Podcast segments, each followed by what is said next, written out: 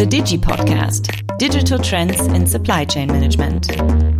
Hello and welcome to our Digi Podcast. I'm Thomas Holzer from Siemens SCM Digi Network with the Digi Podcast, a podcast on digital and innovative topics for procurement in the future. Digitalization is becoming increasingly important for every company. At Siemens in particular, digitalization is a fundamental element for success. But how is digitalization practiced at Siemens Supply Chain Management? What do we focus on? The aspect of digital transformation and innovation is particularly close to our hearts. In our podcast, we highlight different aspects and share best practices with various digital experts and listen to their stories. Today I have Matthias Weidinger as my guest. Matthias is our HR business partner for Siemens Supply Chain Management and one of the biggest supporters and drivers of reverse mentoring, a system that turns old ways of thinking on their head, you can almost say. But what it means, I think Matthias is the right guy to explain us. So, hi Matthias, nice to have you here. Wasn't my introduction of reverse mentoring right?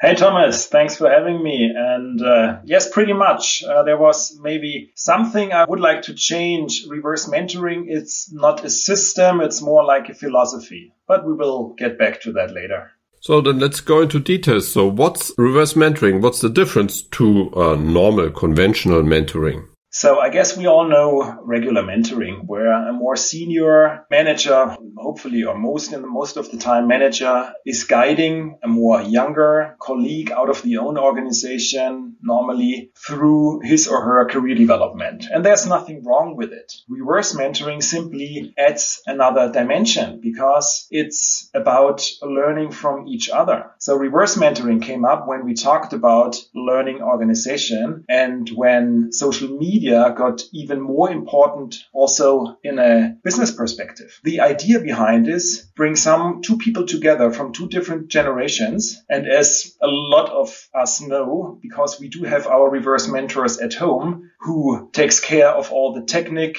stuff at home and teaches us how to deal with it, it's pretty much the same. A more younger colleague could enable the more senior manager to set up LinkedIn profiles, to really get into postings, to emphasize the need of social media, also in business terms, while a more senior manager learns from that reverse mentor. And in another direction, once they have a certain level level of trust, it changes. So I can tell you from my own experience, I had a reverse mentor myself. And sometimes she said, I know, Matthias, we want to work on your social media profile today, but I'm in a management role since four months now. And I'm figuring out it's not very easy to people. They are demanding. And how did you do it when you were a younger manager? So we reached the topic of reverse mentoring after, let's say, three weeks.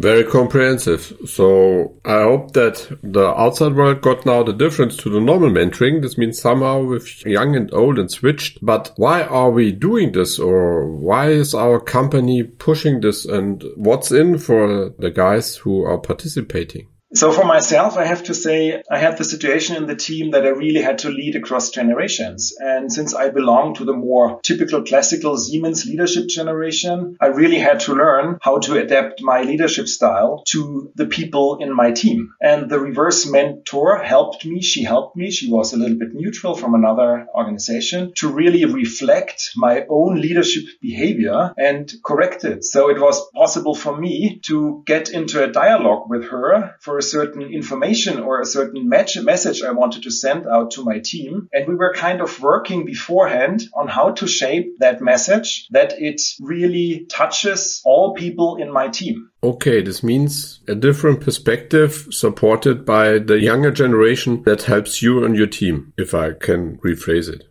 Absolutely. That's one facet. So it's about learning from each other to really be open as a more senior manager to the needs and the expectations of a more younger generation. That is something which I would describe in diversity of leadership or adaptable leadership as well in our terms so that you are really flexible to enter new ways of leading a new generation in your team as one example. Okay, hopefully I got it. And this fits from my point of view somehow into this growth mindset as one of the strategic priorities of Siemens. So can you as the specialist a little bit explain how this is now from the whole setup, reverse mentoring and growth mindset? It very well fits together. So growth mindset is about being open and learn, for example, as one element, learn out of your own behaviors or maybe also failures. So if you were not very successful in the way you are leading in the past, today a reverse mentor could give you more insight in what you could do differently. And it's actually a safe environment before you phrase that message to your own team. So it's about getting a reflection as a leader, working with that reflection and really adapt your own behavior. Sounds like a challenge for some of the old style leaders. Have you here some experiences in the meantime? The funny thing is that most of the more senior management level also have experience with reverse mentors at home, as I said. It's about they know from their kids that they can learn from their kids. The barrier, the entry barrier we figured out is actually pretty low. They are really fascinated by this element of reverse mentor. In supply chain management, we already have a reverse mentor base, which we can provide, and they are pretty open to it.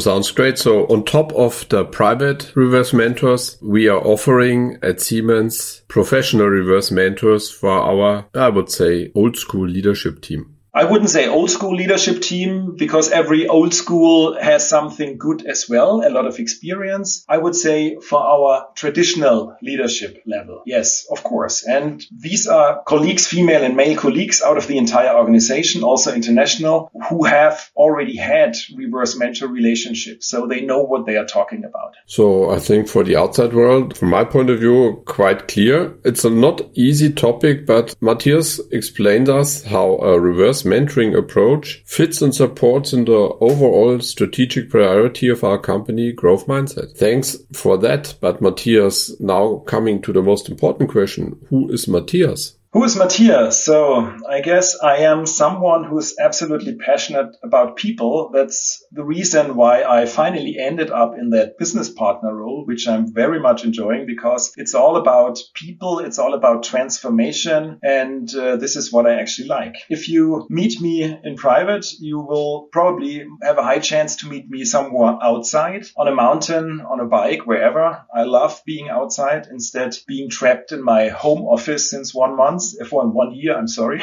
And um, I'm absolutely passionate about rhythm. As I'm coming from the Oberpfalz, could you please explain the word rhythm? The word rhythm to me is kind of a release for my energy. So I'm playing a bass drum in a samba batteria. You know samba batterias probably from, for example, union strikes or union protest marches where some one of those uh, batteries normally leads the entire group. So there's a high chance that you see me on a cover title of a newspaper leading a union demonstration with my samba drum which is kind of interesting situation which I have as an HR guy. I think that's a nice closing word because that's not reverse mentoring, but it's reverse participation. Uh, it fits to the topic that was not planned, but I think it's great. So, Matthias, thanks a lot for your insights and also to be uh, quite open regarding what you're doing when you're not at work. I hope you on the outside you also enjoyed it. And to all our listeners, if you have questions about this topic, about growth mindset, please contact us. And otherwise, we are looking forward to entertain you with the next episode of the Siemens Supply Chain Management Digi podcast as soon as possible. Yours, Thomas Holzner. The Digi Podcast Digital Trends in Supply Chain Management.